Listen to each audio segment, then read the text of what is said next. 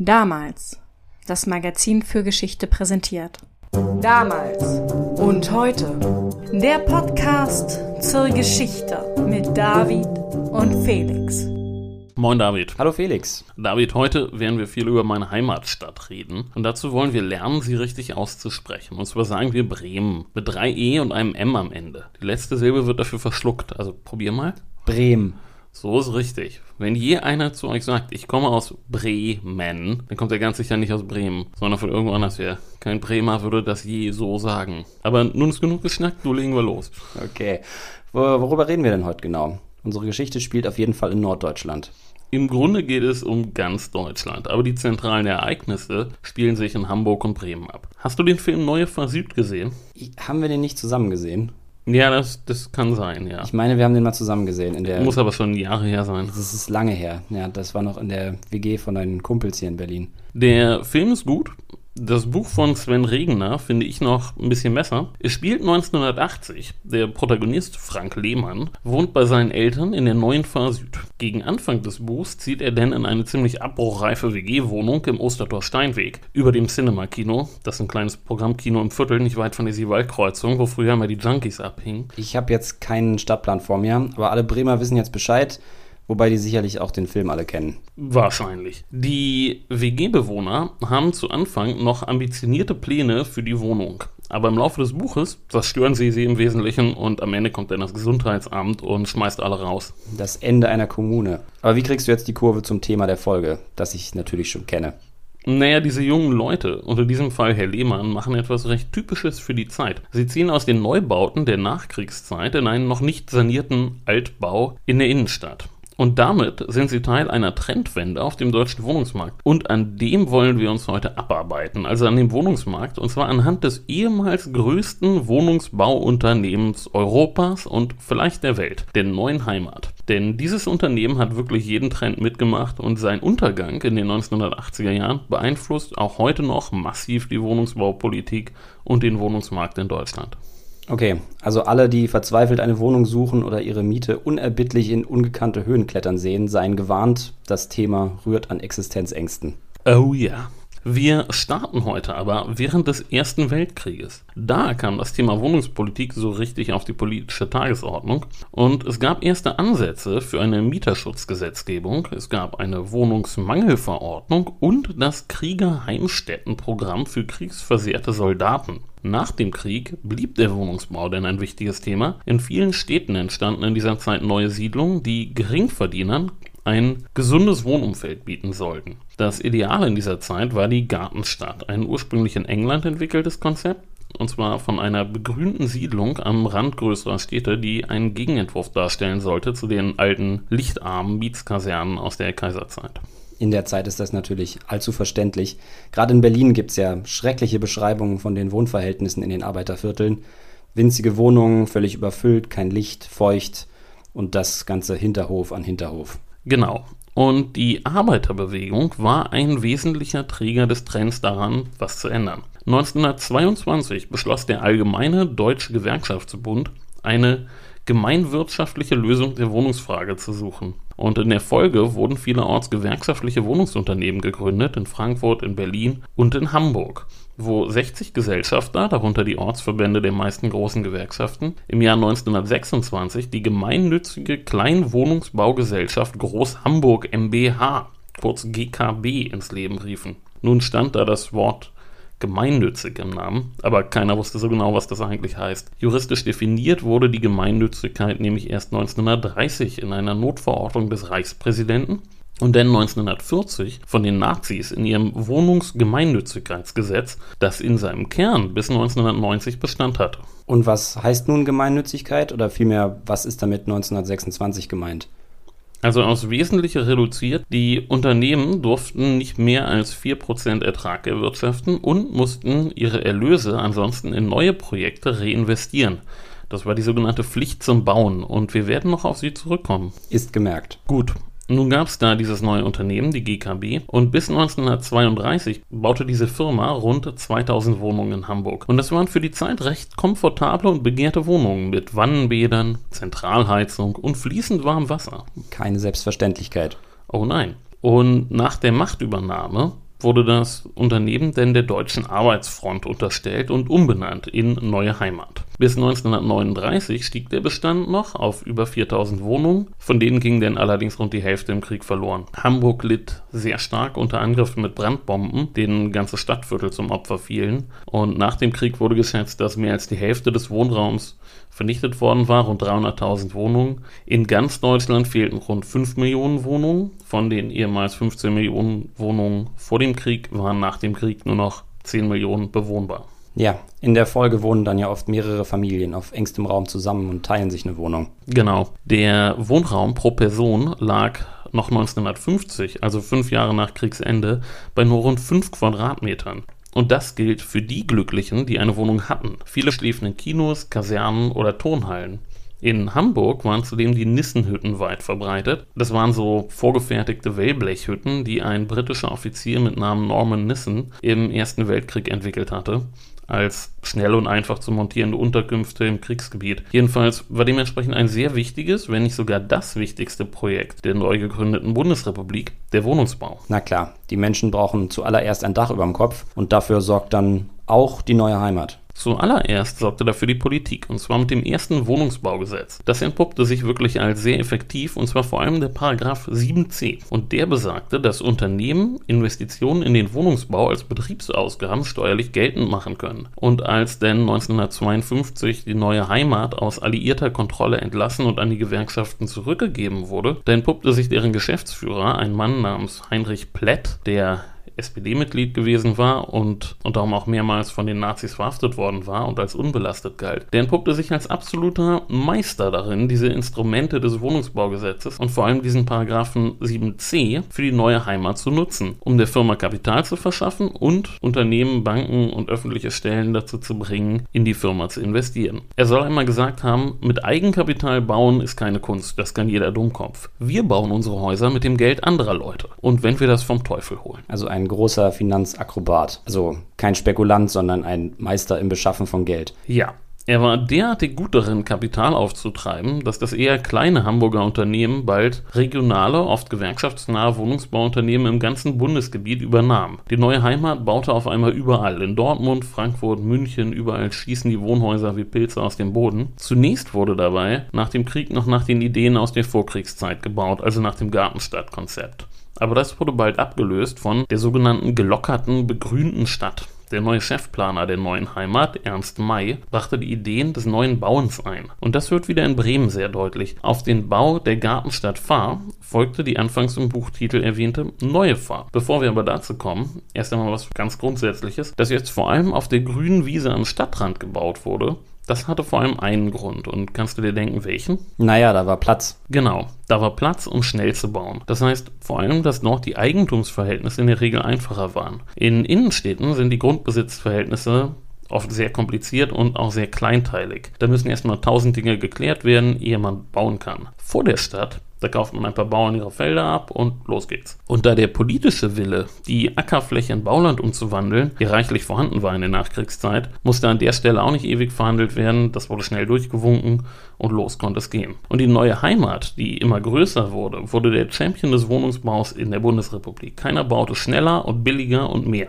Und damit kommen wir zur neuen Fahrt zurück. Die steht beispielhaft für die Richtung, in die sich das Unternehmen weiterentwickelte. Denn die neue Heimat baute bald nicht nur Wohnungen, sondern auch Verwaltungsgebäude, Gebäude, Ladenzeilen, Postfilialen, Schulen, Kindergärten, Freizeiteinrichtungen, einfach alles. Die Tochtergesellschaft Neue Heimat Kommunal wurde gegründet und später dann die Neue Heimat Städtebau und Albert Vitor, der Heinrich Plätt nach dessen frühem Tod 1963 als Vorstandsvorsitzender abgelöst hatte, der brüstete sich bald mit dem Spruch, wenn Sie wollen, dann können Sie bei uns eine komplette Stadt bestellen. Einmal das Komplettpaket bitte. Das kennt man heute nur noch aus China. Unfassbar war auch die Geschwindigkeit. Im Fall der neuen Fahr dauerte die Planung eines Stadtteils mit 10.000 Wohnungen für 40.000 Menschen nur drei Monate. Der Bau der ersten 3.600 Wohnungen dauerte nicht mal ein Jahr. Und dabei waren die Wohnungen extrem modern, verfügten über Einbauküchen und Fernwärme und viele der neuen Mieter hatten zum ersten Mal in ihrem Leben eine Badewanne und eine Toilette in ihrer Wohnung. Modern waren aber nicht nur die Wohnungen, beispielhaft war auch die Anlage. Und zwar wurden die Straßen so angelegt,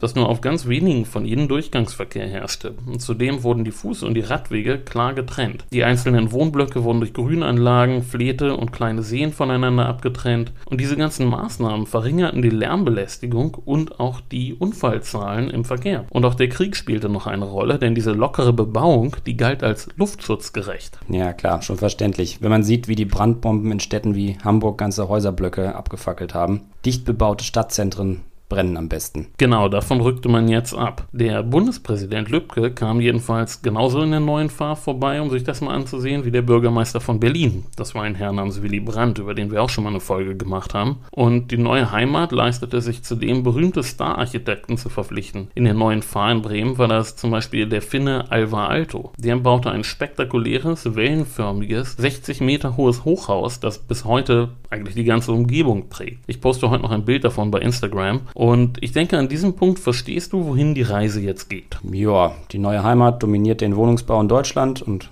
keiner baut mehr, keiner baut spektakulärer und kein Konzern ist mächtiger, denn der Wohnungsbau steht auf der politischen Agenda nun mal ganz oben zu der Zeit. Exakt. Die neue Heimat war in den 1960er Jahren ein absolutes Powerhouse. Zum Beispiel war sie der größte Kreditnehmer des größten Kreditgebers, der WestLB. Und wenn die neue Heimat und die WestLB ihre Kreditkonditionen aushandelten, dann schaute das ganze Land zu, denn daran orientierten sich dann alle anderen Banken und Unternehmen in der Bundesrepublik, wenn es um Zinskonditionen ging. Aber in den 60er Jahren begann das Land auch sich zu verändern. Na klar, die 50er, das waren Trümmerfrauen und Wiederaufbau. In den 60ern geht es dann schon um Wohlstand, Reiselust und den Fernseher, um das gute Leben. Die Ansprüche steigen. Genau, und damit veränderte sich der Wohnungsmarkt. Die Wohnungen wurden größer und komfortabler, es gab Platz für den Kühlschrank und für die Waschmaschine. Zentralheizung, Telefon und privater Pkw setzen sich durch. Trotzdem wurde weiter vor allem viel gebaut, auch um marode Vorkriegsbauten in den Innenstädten zu ersetzen. Und die Stichwörter hier heißen Flächensanierung und autogerechte Stadt. Ja, es wird massenhaft abgerissen und neu gebaut was die Städte ja leider selten schöner gemacht hat. Das hat aber auch einen Grund, denn das war oft die billigste Lösung. Aber langsam wurden die Schwächen der neuen Vorstadtsiedlungen offenbar. Die Wohnungen waren relativ klein und funktional gehalten worden, weshalb die neue Heimat in ihren Monatsheften auch für einen neuen, modernen und weniger barocken Einrichtungsstil warb. Das klappte aber nur teilweise. Wer jedenfalls zu Wohlstand gekommen war, der zog nun weiter ins Reihenhaus und der soziale Mix veränderte sich. Zudem kam in diesen neuen Siedlungen in der gelockerten Stadt nicht so wirklich urbanes Leben auf. Die lockere Bebauung mit den vielen Grünflächen, die hatte ihre Vorteile, aber städtisch fühlte sich das nicht an. Und auch die nach dem Krieg angestrebte Trennung der Funktionsbereiche in der Stadt, vor allem die Trennung von Wohnen und Arbeiten und Gewerbe, die ging nicht ganz auf. Es entstehen dann die berühmten Schlafstädte. Ist das schon die Trendwende zurück zum Wohnen in den Altbauten? Nein, ist es noch nicht. In den Altbauten, den sogenannten A-Quartieren, wohnten nur die A-Gruppen. Arme, alte, Ausländer, Auszubildende. Wer was auf sich hielt, der wohnte in den Vororten, in den B-Siedlungen für Beamte, Besserverdienende und Bonzen. Und nun suchte man nach Lösungen, um ein Gefühl von Urbanität zu erzeugen. Man baute mehr Siedlungsfolgeeinrichtungen wie Läden, Versammlungsräume, Bibliotheken, Kinos und so weiter und man versuchte etwas ganzheitlicher zu planen. Schaute nach Amerika, Skandinavien und England auf der Suche nach Vorbildern. Und das Ergebnis war der neue Trend der da hieß Verdichtung. Okay, jetzt bin ich ja ein großer Freund dicht bebauter, wuseliger Städte und ein großer Fehler von Neubausiedlungen ist ja meistens, dass Kinos, Restaurants und so weiter nicht mitgebaut werden. Aber ich ahne, was in der Rückschau natürlich nicht schwer ist, dass da jetzt keine hübschen Städtchen mit romantischen Gässchen entstehen. oh nein, du ahnst richtig. Nun begann die schlimmste Phase der Großraumsiedlung und ich nehme wieder ein Bremer Beispiel, weil es ganz nebenbei auf schöne Weise die Verfilzung und die Interessen Einzelner aufzeigt, die letztlich dazu beitragen, die neue Heimat später zu Fall zu bringen. Für alle Bremer Hörer, es geht um Teneva. Und alles beginnt mit einem Typen namens Milli Willi. Nicht Milli Vanilli? Nein, Milli Willi. Das war der Spitzname des stadtbekannten Maklers Wilhelm Lohmann. Der kaufte 1965 für 10 Mark pro Quadratmeter große Flächen am Stadtrand auf und verkaufte sie dann 1966, nur ein Jahr später, als klar wurde, aus den Äckern wird Bauland, für 30 Mark pro Quadratmeter weiter an die NWDS, die Nordwestdeutsche Siedlungsgesellschaft. Das war der neue Heimatpartner bei dem Projekt, über das wir jetzt reden. Damit hat er in einem Jahr seinen Einsatz verdreifacht. Offenbar wusste er etwas, bevor es andere wussten. Also, irgendwas war faul im Staate Dänemark, ja? Ja. Lohmann war SPD-Mitglied und hatte sehr gute Kontakte zu Richard Boljan. Und der war gleichzeitig Fraktionsvorsitzender der SPD und DGB-Chef in Bremen und außerdem noch Aufsichtsratsvorsitzender der neuen Heimat Bremen. King Richard wurde er in Bremen auch genannt. Die krummen Geschäfte von Milli Vanilli und Boljan flogen auf und Boljan musste 1969 zurücktreten, weil er Lohmann gegenüber ganz offensichtlich angedeutet hatte, dass da was geplant ist und in der seinen großen Deal durchziehen konnte. Okay, das Ende von King Richard. A horse, a horse, my kingdom for a horse. Ja, trotzdem wurde die Fläche bebaut. Boljan war schon Initiator der von erwähnten neuen Fahrgewesen, Boljanograd, wie der Bremer sagt. Der Spitzname des neuen Projektes war hingegen Klein Manhattan. Also vom Sowjetmodell zum Traum aus Glas und Stahl, oder wie? Naja, Traum aus Glas und Stahl, das wäre etwas viel gesagt für die Bauten in Teneva. Aber es handelte sich um eine ganze Reihe von immerhin bis zu 22 Stockwerken hohen Häusern. Die Wohnungen waren sehr großzügig geschnitten, hatten alle eine moderne Küche und eine Loggia und alles war rollstuhlgerecht und jede Wohnung hatte einen Tiefgaragenparkplatz und es war ein Desaster. Man wohnte sehr anonym, die Fußgängerbereiche waren dunkel und schmutzig, es gab von Beginn an einen sehr hohen Leerstand, eine hohe Fluktuation der Mieter und eine hohe Quote Sozialhilfeempfänger. Das Projekt wurde auch nie fertig gebaut, der Bausenator hatte dann den Mut, das Desaster zu stoppen zu groß wurde. Und es war nicht die einzige Katastrophe für die neue Heimat. Denn Ende der 70er stand das Unternehmen wie kein anderes für seelenlose Betonklötze. Sie mussten nicht einmal wirklich der neuen Heimat gehören, waren Wohnhäuser überdimensioniert und hässlich, dann galten sie als neue Heimathäuser. Im Märkischen Viertel in Berlin zum Beispiel gehörte der neuen Heimat keine einzige Wohnung, trotzdem galt es als neue Heimatprojekt. Das Märkische Viertel, ja. Ich denke, unsere geneigten Hörer werden die Namen der Stadtviertel in dieser Episode beliebig durch Viertel in ihrer jeweiligen Heimatstadt ersetzen können. Jede größere Stadt hat solche Quartiere, die locker gebauten Mietshäuser aus den 50ern und 60ern und die dazugehörigen sozialen Brennpunkte aus den 70ern und danach. Wahrscheinlich ist auch schon über alle mal gerappt worden. Ich denke auch. Und in vielen Fällen werden unsere Hörer darauf stoßen, dass die neue Heimat ihre Finger im Spiel hatte. Auf ihrem Höhepunkt hatte das Unternehmen einen Bestand von 400.000 Wohnungen und 6.000 Mitarbeiter allein in Deutschland. Es war das größte Wohnungsbauunternehmen Europas und vielleicht sogar der Welt. Das Problem war, die Stärke der neuen Heimat war es auf großen Flächen schnell, seriell und preiswert zu bauen. Und nach dem Krieg, da war das auch perfekt. Klar, da geht es ja auch darum, den Menschen ein Dach über dem Kopf zu verschaffen. Aber irgendwann ist das ja erledigt. Auf die Herausforderungen, die sich danach ergeben, scheinen sie eher die falschen Antworten gefunden zu haben. Naja, das muss man differenziert sehen. 1969 gilt heute als das Traumjahr der Bundesrepublik Deutschland. 7,5% Wachstum, 0,8% Arbeitslosigkeit, 1,9% Inflation. Aber im selben Jahr schrieb der Spiegel, dass die erste Phase des Wiederaufbaus vom akuten Wohnungsmangel gekennzeichnet zu Ende gegangen sei. Und das Magazin hatte recht. Das Problem war nur, so schnell kann man einen Tanker nicht wenden. Und noch 1973 wurde ein neuer Rekord verzeichnet. 714.000 Neubauwohnungen in der BRD. Und nun zeigte sich ein Konstruktionsfehler des Wohnungsgemeinnützigkeitsgesetzes.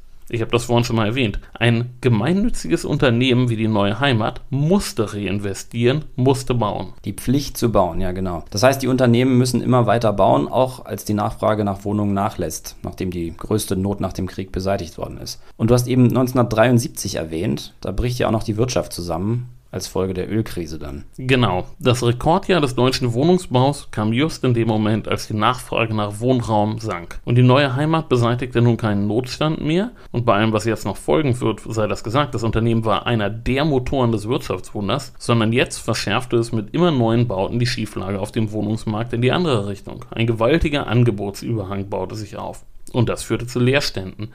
Viele Bauten rechneten sich eigentlich überhaupt nicht mehr. Sie waren obsolet in dem Moment, als sie gebaut wurden. Fällt einem aus heutiger Sicht ja fast schwer, das nicht paradiesisch zu finden. Aber nun geht's wirtschaftlich bergab, ja? Nun geht's bergab. Die Manager und Chef Albert Vitor waren natürlich keine Idioten. Sie wussten, was sich da anbahnte. Nur wie gesagt, einen Tanker wenden, das ist nicht so leicht. Zumal da eben dieses Problem mit der Pflicht zu bauen war. Und das zu lösen war eigentlich eine politische Aufgabe. Dazu kam, sich gesund schrumpfen, Mitarbeiter entlassen. Das ging auch nicht so einfach, denn das Unternehmen war ja ein Unternehmen der Gewerkschaften. Und auch die standen in den 70ern auf dem Höhepunkt. Fantastische Lohnerhöhungen wurden durchgesetzt. Und unter denen litt nun auch wieder die neue Heimat, denn Bauen wurde dank der Lohnerhöhung und gestiegener Rohstoff- und Energiepreise sehr viel teurer. Und die neue Heimat musste sich nun ganz schnell was ausdenken, um die zu erwartenden Verluste aus dem Wohnungsbau irgendwie wieder aufzufangen. Und die Lösung sieht wie aus? Sucht sich der Tanker jetzt einen Eisberg? Naja, Seit 1969 gab es ja die neue Heimat Städtebau. Die war eine Tochter der neuen Heimat, aber nicht gemeinnützig. Die durfte Gewinne machen. Und außerdem gab es die neue Heimat International. Und diese beiden Unternehmen, die sollten es jetzt richten. Albert Vitor erklärte, wir haben die Innenstadt vernachlässigt. Unser neues Lieblingsprojekt war Hamburg St. Georg. Warst du schon mal da? Sagt dir das was? Na, da fällt man rein, wenn man in Hamburg aus dem Zug steigt, ne? Bisschen wie Neukölln, bevor die Studenten kamen. Das ist ein recht quirliges Viertel, ja. Viele Cafés und kleine Lädchen. Aber wenn es nach Vitor gegangen wäre, dann wäre St. Georg heute was ganz anderes. 1966 begann hier die Planung für das sogenannte Alsterzentrum. Ein unfassbarer, 700 Meter langer, 300 Meter breiter, 10 bis 12 Stockwerke hoher Bau, gekrönt von 5 bis zu 200 Meter hohen Wolkenkratzern. Das geplante Gebäude war derartig riesig, dass es das Pentagon, also damals größtes Gebäude der Welt, abgelöst hätte, wäre es denn je gebaut worden. Meine Güte, da würde Hamburg heute anders aussehen. Das kannst du laut sagen. Die neue Heimat plante die Komplettsanierung. Nur die beiden Kirchen sollten bleiben. Kostenpunkt 2 Milliarden D-Mark. Und Presse und Politik waren begeistert. Nur eine Partei war dagegen die FDP. Die FDP sträubte sich gegen die Gigantomanie und sammelte Unterschriften für eine kleinteilige Sanierung. Und langsam aber sicher nahm der Widerstand Fahrt auf. Die Anwohner organisierten sich und Anfang der 70er Jahre beerdigte der Senat still und heimlich das Projekt. Und nun sind wir mitten in dem Thema der 70er, den Innenstädten. Die waren ziemlich marode. Hier wohnten die A-Leute. Du erwähntest es sehr einprägsam, ja. Schon 1963 war in Amerika ein wichtiges Buch erschienen, Das Leben und Sterben amerikanischer Städte von Jane Jacobs. Hast du es mal gelesen? Nein, aber mit dem Desaster typisch amerikanischer Städteplanung kenne ich mich ein bisschen aus. Ich habe es auch nie gelesen, obwohl ich es eigentlich schon immer vorhabe. Das Buch stieß langsam aber sicher auch in Deutschland eine Diskussion darüber an, was Städte sind, was sie ausmacht und vor allem, was sie sein sollen. Die Gestaltung von Urbanität wurde nun zum Diskussionsgegenstand. Nun ist das heute noch ein sehr kompliziertes Thema und das war es auch in den 70ern.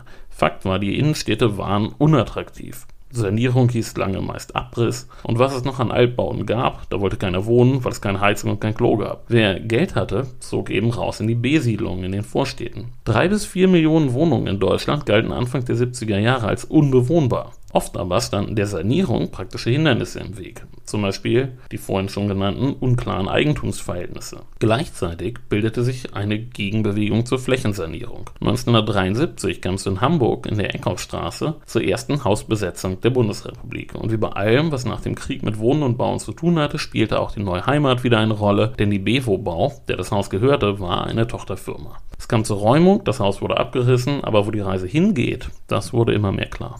Ja, zur Hauptstadt der Hausbesetzung wird dann ja Berlin. In Berlin war der Widerstand gegen den Abriss relativ früh relativ gut organisiert, das stimmt. Aber Berlin war sowieso ein wenig der Ausnahmefall wegen der ganz speziellen wirtschaftlichen, politischen, aber auch räumlichen Bedingungen durch seine isolierte Lage in dem anderen deutschen Staat. Daher sollten wir das vielleicht nicht so als Beispiel heranziehen. Hm, ja, äh, jedenfalls läuft es nicht mehr so für die neue Heimat und jetzt wird sie auch noch zum Feind der Hausbesetzer. Rückblicken muss man sagen, ab 1972 lief es überhaupt nicht mehr. Eine Katastrophe waren die ganzen Versuche im Ausland. Auf der ganzen Welt versuchte man sich an mutigen Projekten, nur funktionierte das, was in Deutschland lange sehr gut geklappt hatte.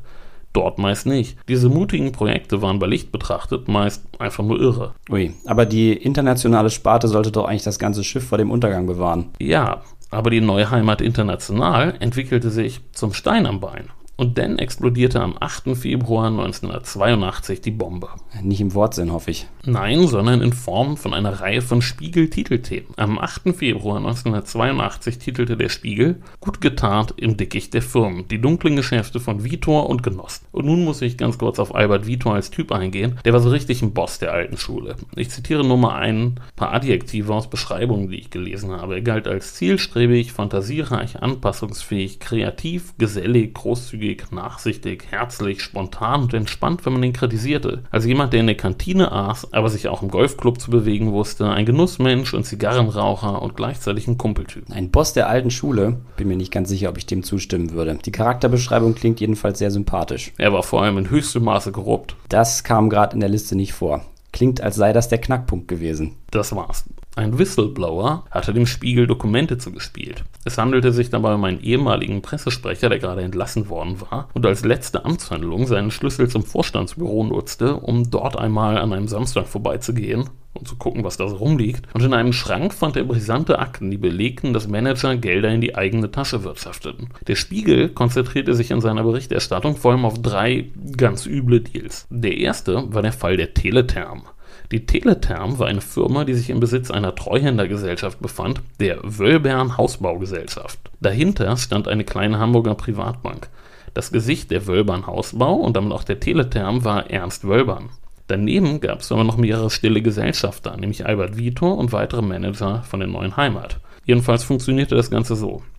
Die Teletherm lieferte Fernwärme an die Mieter der neuen Heimat zu sportlichen Preisen und der Gewinn floss denn an die Manager. Das war, als würde man Geld drucken. Der zweite Fall war die AVB, die Antennenverwaltungs- und Betreuungsgesellschaft MBH. Die betrieb die Gemeinschaftsantennen auf den Dächern der Häuser der neuen Heimat gegen eine von den Mietern in den Nebenkosten zu entrichtende Gebühr, die 100 bis 200 Prozent über dem üblichen Marktpreis lag. Und wieder flossen die Gewinne an die stillen Gesellschafter aus dem Vorstand der neuen Heimat. Gut, Nebenkosten sind ja auch heute meistens eine Quelle des Grauens. Der größte Hammer aber war die Terrafinanz. Das klingt großspurig. Es war noch schlimmer. Es war eine Kombination aus dem Bremer Bauskandal und den Deals mit der Teletherm und der AVB. Wir gehen zurück zum 11. Mai 1967. Da legte Hans-Jochen Vogel, der Oberbürgermeister von München, den Grundstein für das größte Siedlungsprojekt in der Geschichte der Bundesrepublik, die sogenannte Entlastungsstadt Neuperlach. Hier sollten bald 80.000 Münchner wohnen. Und die Planung des Projektes übernahm die bayerische Filiale der neuen Heimat. Aber noch bevor die ersten Verträge unterzeichnet worden waren, hatte eine private Firma mit dem Namen Terrafinanz zahlreiche Grundstücke aufgekauft. Und der Chef der Terrafinanz war Ernst Wölbern. Der Typ von gerade eben, also der von Teletherm. Genau der. Um die Geschäfte zu finanzieren, übernahm die neue Heimat selbst eine Bürgschaft für die Terrafinanz. Und mit dieser Bürgschaft im Rücken erhielt die Terrafinanz praktisch überall und in jeder Höhe Kredit. Jedenfalls kaufte die Terrafinanz für 10 bis 20 Mark pro Quadratmeter 550.000 Quadratmeter Ackerfläche. Bei den Perlacher Bauern gingen bald Gerüchte um, was es damit aus sich haben würde. Dann wurde das Projekt bekannt gegeben und der Preis für das Land stand auf einmal bei 100 Mark pro Quadratmeter. Also dem Zehnfachen. Zu dem Preis verkaufte die Terrafinanz das Land denn wieder an die neue Heimat, die der Terrafinanz ja überhaupt erst die Mittel verschafft hatte, das zu tun. Unfassbar. Das ist ja nicht nur ein Insidergeschäft der übelsten Sorte, sondern auch Subventionsbetrug. Ich nehme doch an, dass es vor allem um Sozialwohnungen ging, die da gebaut werden sollten ne? und entsprechend auch der Grundstückserwerb subventioniert gewesen ist. Natürlich. Und weil das so gut funktioniert hatte, tauchte die Terrafinanz bald auch anderswo auf, wo die neue Heimat baute. In Nordrhein-Westfalen, dann auch in Frankfurt und im Bremer Umland. Und selbst wenn sie sich einmal mit einem Grundstückskauf verzockte, in der neuen Heimat fand sie immer einen Abnehmer für ihre Grundstücke. Mögliche Verluste wurden so von der Privatfirma an die gemeinnützige übertragen und die Gewinne für die Terrafinanz waren garantiert. Genial. Und kriminelle Energie ohne Ende. Bitte nicht nachmachen. Nun waren diese Geschäfte das eine. Das andere aber war die Frage, wer davon gewusst hatte. Denn im Aufsichtsrat der neuen Heimat saßen so Leute wie der Chef des DGB, Heinz-Oskar Vetter, außerdem Eugen Loderer von der IG Metall, Heinz Klunker von der ÖTV, Günter Döding von der Gewerkschaft Nach- und Genuss Gaststätten und Walter Hesselbach von der Gewerkschaftsholding BGAG. Also die Creme de la Creme der deutschen Gewerkschaftsbosse. Na bravo. Ich brauche nicht zu sagen, dass es jetzt politisch wird. Ja, brauchst du nicht. Ein Fest für die Konservativen. Die Bosse der neuen Heimat, des Aushängeschildes eines gewerkschaftlichen Unternehmens, des Leuchtturms der Gemeinwirtschaft, der Alternative zum bösen, profitgierigen Kapitalisten, waren profitgierige Kapitalisten. Und diejenigen, die sie kontrollieren sollten, hatten versagt. Die Linken, die nicht mit Geld umgehen können. Oh ja, denn nun kam der zweite Hammer. Natürlich war das für Vita und Co. das Ende. Die wurden beurlaubt. Vitor entging dem Knast ja noch nur, weil er bald starb. Aber die neue Geschäftsführung um Dieter Hoffmann musste feststellen, die neue Heimat ist ein Sanierungsfall. Und da war ihnen noch nicht mal das ganze Ausmaß der wirtschaftlichen Misere bewusst. Denn die neue Heimat war mittlerweile ein kaum zu durchschauendes Tentakelgewirr aus ungefähr 150 Firmen, davon allein 28 gemeinnützigen Wohnungsbauunternehmen in allen Bundesländern. So einen Laden zu sanieren, das ist natürlich eine Aufgabe. Wir wissen, die neue Heimat hat nicht überlebt. Hat sie nicht. Die Sanierung war ein politischer und wirtschaftlicher Krimi. Grob kann man ihn in drei Phasen unterteilen. Drei Jahre lang wurde versucht, den Laden irgendwie über Wasser zu halten. Dann kam das Katastrophenjahr 1986 und dann die relativ saubere Abwicklung bis 1990. Na gut, erzähl. Also, schon 1981, also noch vor dem Skandal, hatten die Gewerkschaften 160 Millionen Mark zugeschossen, um Verluste auszugleichen. Für 82 prognostizierte Hoffmann den 400 Millionen Verlust. Konkret belastet nämlich vor allem zwei Dinge das Unternehmen. Einmal die hohen Leerstände, in deren Folge auch die Hausbewirtschaftung Verluste einfuhr. Und zweitens hatte man jahrelang eine Politik der Grundstücksbevorratung verfolgt. Das heißt, es wurden Grundstücke für die spätere Bebauung gekauft. Das hatte funktioniert, solange die Nachfrage nie nachließ und die Grundstückspreise immer weiter stiegen. Aber genau das war Anfang der 80er nicht mehr der Fall. Okay, nun muss man also die Kredite für Grundstücke bedienen, die nie bebaut worden sind. Genau. Die Krise manifestierte sich vor allem als Liquiditätskrise. Vermögen war da in Form von den 400.000 Wohnungen, aber es fehlte an Cash. Daher blieben nur Zuschüsse der Gesellschaft da, also der Gewerkschaften, oder der Verkauf von Wohnungen. Dummerweise lag der Immobilienmarkt da nieder und die Preise waren im Keller. Würde man also verkaufen, verlor man nicht nur an Substanz, sondern man verkaufte auch unter Wert, wenn man denn überhaupt einen Käufer fand. Nichtsdestotrotz gelang es der neuen Heimat in den nächsten Jahren 60.000 Wohnungen zu verkaufen und so die Verluste auszugleichen, die man in dieser Zeit einfuhr. Aber das war kein nachhaltiges Konzept, ein Unternehmen zu führen.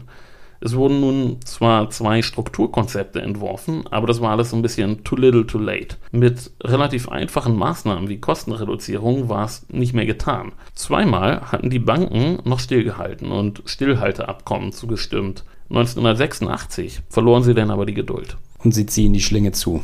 Sie verlangten jetzt einen tragfähigen Plan vorgelegt zu bekommen. Die Anteile an der neuen Heimat waren inzwischen bei der BGAB gebündelt worden, der Holding der Gewerkschaften. Und nun wurde ein Berater eingestellt, der mit den Banken verhandeln und ein neues Sanierungskonzept ausarbeiten sollte. Manfred Meyer-Preschani, ein ehemaliger Vorstand der Dresdner Bank, der an der Sanierung des AEG-Konzerns beteiligt gewesen war und von allen nur MP genannt wurde. Und so wollen wir ihn auch nennen, denn Meyer-Preschani wollen wir nicht immer sagen. MP kam jedenfalls schnell zu dem Schluss, dass der einzig gangbare Weg die Regionalisierung wäre, also ein Verkauf der einzelnen regionalen Neuheimattöchter an die jeweiligen Bundesländer. Den versuchte er nun anzuleiern. Und als Mitglied vom CDU-Wirtschaftsrat, der nun aber im Auftrag der Gewerkschaften agierte, hörten ihm eigentlich auch alle zu. Aber einfach war das nicht, denn in manchen Bundesländern war es einfach sehr viel. In Bremen besaß die neue Heimat 45.000 Wohnungen von 220.000 Wohnungen im Bundesland insgesamt. Also mehr als 20 Prozent aller Wohnungen in der Stadt. Das war einfach ein sehr großer Brocken für den kleinen Stadtstaat. Immerhin bekundete Johannes Rau, der Ministerpräsident von Nordrhein-Westfalen, Interesse, in seinem Bundesland 40.000 Wohnungen zu übernehmen. Nur der Preis war noch zu klären. Anderswo hingegen regierte die CDU und im Januar 1987 stand die Bundestagswahl an. Da will man den SPD-nahen Gewerkschaften nicht helfen und möchte lieber dabei zusehen, wie sie die Sache spektakulär und endgültig gegen die Wand fahren. Genau. Dabei war im Grunde allen Beteiligten klar, dass das ein Mega-Fiasko wäre, wenn der Laden jetzt zusammenbricht. Denn dann würde der Immobilienmarkt zusammenbrechen und der Wert von Millionen von Häusern, die als Banksicherheit für Kredite dienen, würde in den Keller rauschen. Und dann wäre die Krise der neuen Heimat nicht nur eine Immobilienkrise, sondern eine Bankenkrise mit unüberschaubaren Auswirkungen, so wie dann 2008. Genau so. Und das wollte wirklich keiner, weder Banken noch Politiker. Und der neue Heimatchef Hoffmann, der scheute sich auch nicht, das auszusprechen, was ihn sehr schnell sehr unbeliebt machte. Da spricht er ja wohl vermutlich nur aus, was sowieso offensichtlich gewesen ist. Oder nimmt man ihm übel, dass er wagt, das drohende Unheil argumentativ zur Durchsetzung seiner Ziele einzusetzen? Ja, es gibt Druckmittel, die sind so krass. Da spricht man lieber nicht drüber.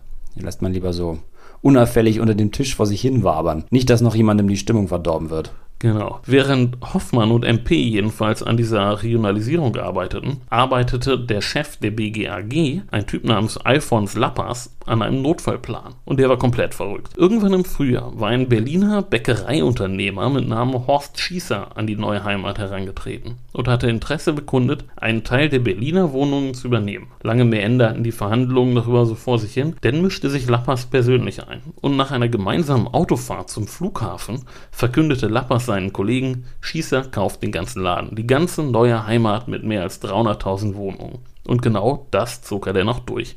Gegen Hoffmann und gegen MP. Er verkauft den Laden an einen Bäcker. Was ist denn das für ein Bäckereiunternehmen gewesen, das 300.000 Wohnungen kaufen kann? Ich meine, man sagt ja, dass sich etwas wie warme Semmeln verkauft, aber genug Geld für 300.000 Wohnungen verdient man eher selten damit, glaube ich. Das müssen dann schon verdammt viele Semmeln gewesen sein. Na, das Geld hatte er natürlich nicht. Und dazu kommen wir noch. Am 16. September 1986 wurde der Verkauf zum 1. Oktober verkündet, für den Preis einer symbolischen D-Mark. Dafür übernahm Schießer aber den ganzen Laden mit den ganzen Krediten, die darauf lagen. In der Pressemitteilung in der die BGAG den Verkauf verkündete, attackierte die Gewerkschaftsholding lautstark die Politik. Da hieß es, Zitat, bessere Lösungen wurden verhindert, weil die Probleme der neuen Heimat zu gut in das politische und wahltaktische Konzept führender Politiker der Regierungskoalition passt. Der unverhohlene Versuch, die neue Heimatsanierung durch die öffentlichen Angriffe mit wiederholten Bundestagsdebatten, einer großen Anfrage zur neuen Heimat und den noch laufenden parlamentarischen Untersuchungsausschuss zu behindern, hat letztlich zu dem jetzt eingeschlagenen Weg geführt. Okay, Wahnsinn. Na gut, das erklärt zumindest, wie sich ein Bäcker 300.000 Wohnungen leisten kann. Die eine D-Mark könnten wir zusammen wahrscheinlich auch irgendwie stemmen, denke ich. Ja, das denke ich auch. Das Problem waren aber, wie gesagt, die Kredite. Die Kredite, ja. Okay. Hat denn jemand versucht, den Herrn Lappers aufzuhalten? Nope. Politik und Wirtschaft, Arbeitnehmervertreter und vor allem die Mieter reagierten mit Fassungslosigkeit. Und das war entscheidend die Banken. Ich zitiere aus einem Brief der WestLB, dem größten Kreditgeber der neuen Heimat, vom 24. September 1986. Ihr Verhalten steht in krassem Widerspruch zu der bisherigen intensiven und vielfältigen Geschäftsbeziehung beider Häuser zueinander und der in der deutschen Wirtschaft üblichen Verantwortlichkeit einer Konzernobergesellschaft als seriöser Gesellschafter für das unternehmerische Schicksal von Tochtergesellschaften. Ihre Aktion löst Zweifel an der Ernsthaftigkeit ihrer Zusicherungen aus und berührt nachhaltig die Vertrauensgrundlage unserer Kreditgewährung. Wir behalten uns vor, die den einzelnen Regionalgesellschaften der neuen Heimat gewährten Kredite aus wichtigem Grund mit sofortiger Wirkung zu kündigen. Okay, damit ist dann also klar, die Gewerkschaften haben sich das nächste Eigentor geschossen. Oder haben sich zumindest an den Rand der Klippe geschleppt, von der man sie jetzt bequem schubsen kann. Ich nehme an, dass die Banken die Kredite dann auch nicht verlängert haben. Genau. Schießer traf sich zwar mit den Banken, aber die fanden ihn unseriös und erzwangen die Ausführung der Rückkaufklausel. MP und Hoffmann traten jetzt zurück, nachdem Lappers hinter ihrem Rücken gegen sie gearbeitet hatte. Und der Wahlkampf der SPD war komplett im Arsch und die Nerven lagen blank. Schon zuvor hat es heftige Diskussionen auch in der Politik gegeben, zum Beispiel einen giftigen offenen Brief vom Obmann der Arbeitsgruppe Raumordnung, Bauwesen und Städtebau im gleichnamigen Bundestagsausschuss. Das war ein gewisser Franz Müntefering, vielen bekannt als Bundesminister unter Schröder und Merkel und SPD-Vorsitzender. Ja, dürfte den meisten bekannt sein, denke ich. Jedenfalls richtete Müntefering einen scharfen Brief an den Bundesbauminister Oskar Schneider. Jetzt sorgte aber wieder Lappers für die nächste Katastrophe. Und zwar hatte der Bundestag einen Untersuchungsausschuss ins Leben gerufen zum Thema neue Heimat. Nun sind Untersuchungsausschüsse in der Regel einfach ein Weg für die Opposition, um die Regierung mal ordentlich zu grillen. Hier jetzt grillte aber die Regierung die Opposition. Vorgeladen wurde auch Alfons Lappers. Und irgendwer riet dem, nun die Aussage zu verweigern. Daraufhin erwirkte der Ausschussvorsitzende Heinz-Günther Hisch von der CDU Beugehaft und die Polizei vollstreckte den Haftbefehl vor laufenden Kameras auf dem IG Metalltag in Hamburg. Boah, okay. Das ist verrückt. Jo. Der DGB-Chef Ernst Breit kommentierte den Vorgang bei einer Pressekonferenz, in dem er erklärt, Zitat, dass Gewerkschafter sich an schlimme Zeiten der deutschen Geschichte erinnert fühlen können. Dennoch wäre ein Vergleich mit der NS-Justiz nicht angemessen. Jetzt brennt die Luft indirekter Nazi-Vergleich inklusive. Genau, es gab jetzt eine aktuelle Stunde im Bundestag und die war richtig heftig. Sie war aber auch sowas wie das Ende vom Chaos. Denn nun wurden zwei sehr kompetente und vom Temperament her sehr ruhige Zeitgenossen mit der Abwicklung der neuen Heimat beauftragt. Die Banken erwirkten die Einsetzung von Heinz Sippel als Treuhänder. Der war Banker und unter anderem bei der WestLB gewesen. Und er hatte die Netzwerke und er machte was sehr Schlaues. Er führte endlich ein informelles Gremium ein, in dem Konflikte besprochen wurden, ehe sie nach außen drangen. Das war die sogenannte Sippelrunde. Mhm, zumindest sehr clever, Streit nicht über die Medien auszutragen. Und wer ist sein Partner?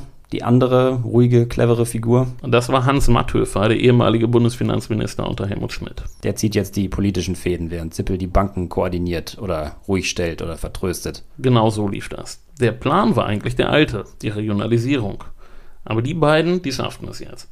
Noch bevor sie ihre Ämter angetreten hatten, kaufte im Dezember 1986 das Land Hessen die neue Heimat Südwest. Und nach der Wahl im Januar war dann auch endgültig der Druck vom Kessel in politischer Hinsicht. Und die neue Heimat wurde jetzt fein säuberlich zerlegt und aufgeteilt wenn auch im Einzelfall auf recht unterschiedliche Weise. Der größte Brocken war Bremen mit seinen 45.000 Wohnungen. Das war etwas kompliziert, ob der Menge und da die neue Heimat Bremen auch Wohnungen in Niedersachsen hatte, die das Land nicht übernehmen wollte. Doch man einigte sich. Die neue Heimat Bremen wurde entflochten, die Wohnungen in Niedersachsen wurden davon getrennt und das Land übernahm zum 1. Oktober 1987 die Gesellschaft, sehr zur Beruhigung der mehr als 100.000 Mieter, die dann auch prompt die SPD mit absoluter Mehrheit in der Regierung bestätigten, denn der Verkauf auch wieder für die eine symbolische Mark.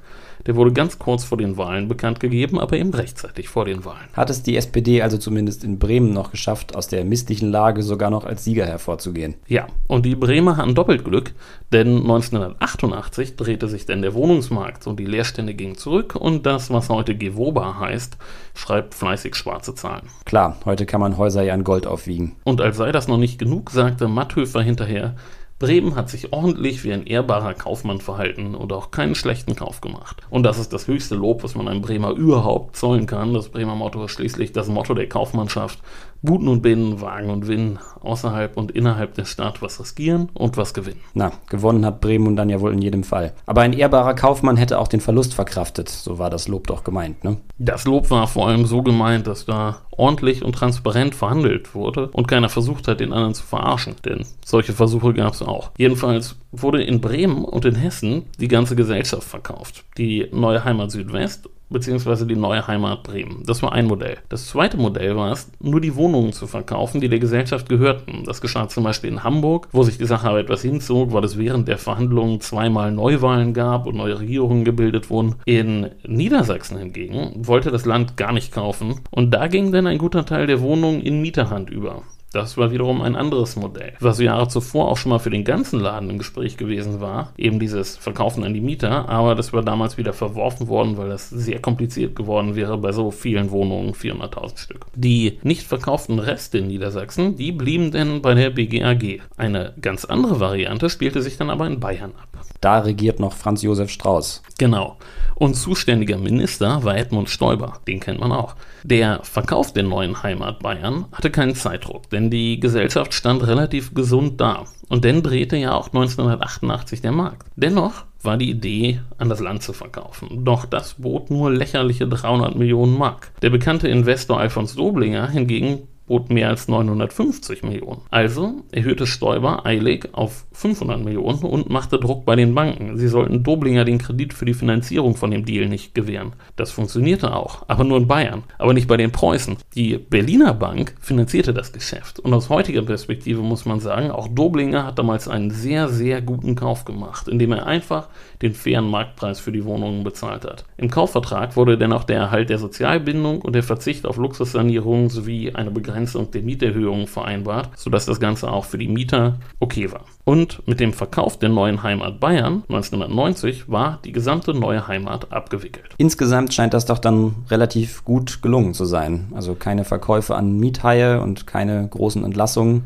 Ja, das gilt wirklich als Beispiel für eine gelungene sozialverträgliche Abwicklung. Der große Verlierer in der Geschichte waren aber die Gewerkschaften. Na klar, deren Ansehen ist dadurch schwer beschädigt worden. Ich nehme an, es gibt dann auch nicht nur wütende Briefe der Mitglieder, sondern auch Mitglieder, die mit den Füßen abstimmen, wie man so schön sagt. Naja, bis 1982 war die Zahl der DGB-Mitglieder jedes Jahr gewachsen. Die folgenden drei Jahre sank sie. Die Idee der Gemeinwirtschaft aber, also der Tätigkeiten der Gewerkschaften als Unternehmer, wie in diesem Fall mit einem Wohnungsbauunternehmen, die war irreparabel beschädigt. Da haben die Verantwortlichen ja wohl mehr kaputt gemacht, als man beziffern kann. Und der Untergang der neuen Heimat hat bis heute seine Spuren hinterlassen, denn zum Jahreswechsel 1989-90 wurde das Wohnungsgemeinnützigkeitsgesetz abgeschafft. Die 90er waren dann wirklich keine glanzvolle Zeit für den sozialen Wohnungsbau und die Folgen davon, die spüren wir bis heute. Das stimmt. Und ich muss sagen, du hattest recht. Die Geschichte der neuen Heimat ist die Geschichte des sozialen Wohnungsbaus in der Bundesrepublik. Eine Geschichte voller Extreme, muss man auch sagen. Jo, massives Wachstum in den 50er und 60er Jahren, denn der Einbruch des Wohnungsmarkts in den 70ern und die Abwicklung in den 80ern. Und danach das große Nichts. Heute findet man vielerorts kaum noch bezahlbare Wohnungen. Ja, eine verrückte Randnotiz. In den 50er Jahren ging man davon aus, dass ein Haushalt nicht mehr als 10% seines Einkommens für die Miete ausgeben sollte. Ich denke, das gelingt heute den wenigsten. Normalverdienern jedenfalls nur, wenn sie uralte Mietverträge haben. Wobei 10% der Mietvertrag, der wäre eigentlich ein Fall fürs Museum.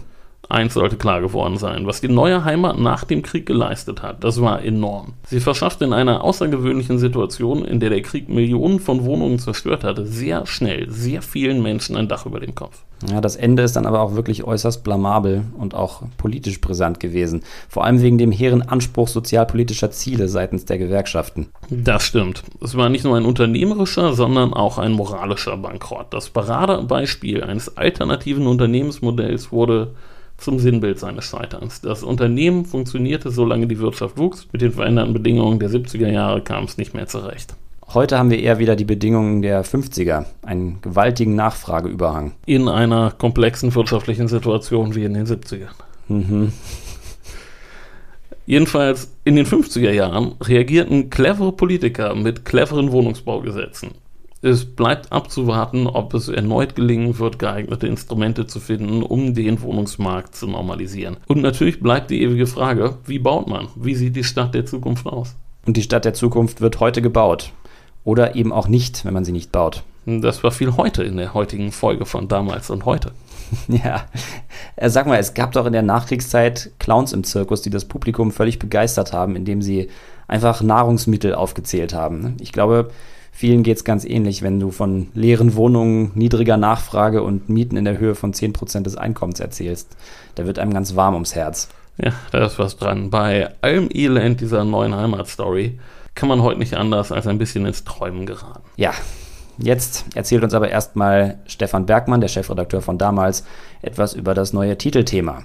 Wilhelm II. Hallo Herr Bergmann, worum geht's im neuen Heft von damals? Unser Titelthema beschäftigt sich mit Wilhelm II., dem letzten deutschen Kaiser. Wie er Deutschland in den Ersten Weltkrieg geführt hat, eher unabsichtlich oder gar planmäßig und damit schuldhaft, war Gegenstand diverser Debatten der vergangenen Jahrzehnte. Inzwischen wird die Kriegsschuldfrage sachlicher diskutiert, womit sich der Blick stärker auf Wilhelms Herrschaft insgesamt fokussiert.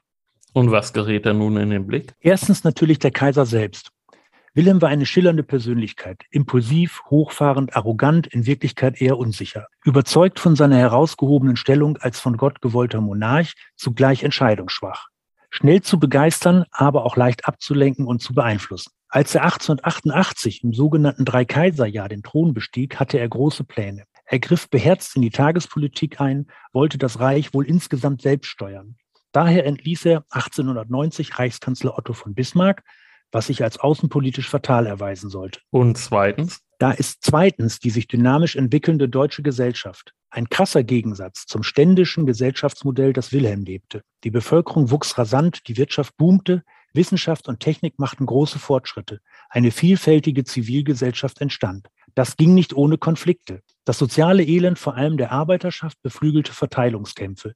Das Bürgertum forderte Mitsprache, der Adel verteidigte seine Privilegien. Wilhelms griff nach den Kolonien, der von ihm vorgetragene Anspruch auf Weltgeltung für das Kaiserreich und das damit einhergehende Anschwellen des Nationalismus schienen die Deutschen miteinander zu verbinden. Aber das Reich wurde international zugleich zunehmend isoliert. Was war des Kaisers größtes Problem? Dass er viel redete und meistens das Falsche sagte. Seine Kommunikationspannen sind legendär, aus heutiger Sicht oft witzig, wenn sie nicht dazu geführt hätten, dass er im Ausland für einen Kriegstreiber gehalten wurde womit wir wieder beim Krieg wären. Und bei Wilhelms Herrschaftsbilanz. Als er am 10. November 1918 nach Holland floh, waren der Krieg verloren, das Kaiserreich Geschichte, die Hohenzollernherrschaft beendet. Totalverlust. Ja, David, damit sind wir wieder in der wilhelminischen Ära, wo wir vorhin so schön über die Mietskasernen geredet haben. Ja, ja, genau, richtig. Da saßen die Arbeiter noch in elenden Hinterhöfen und haben äh, sich die Lunge verdorben, einfach dadurch, dass sie ihre Wohnung geatmet haben. Da hast du recht, ja. Was machen wir beim nächsten Mal? Wir reden, ähm, genau, es geht wieder in die Antike. Wir reden über Ephesos und den beeindruckenden Artemis-Kult dort. Wird spannend.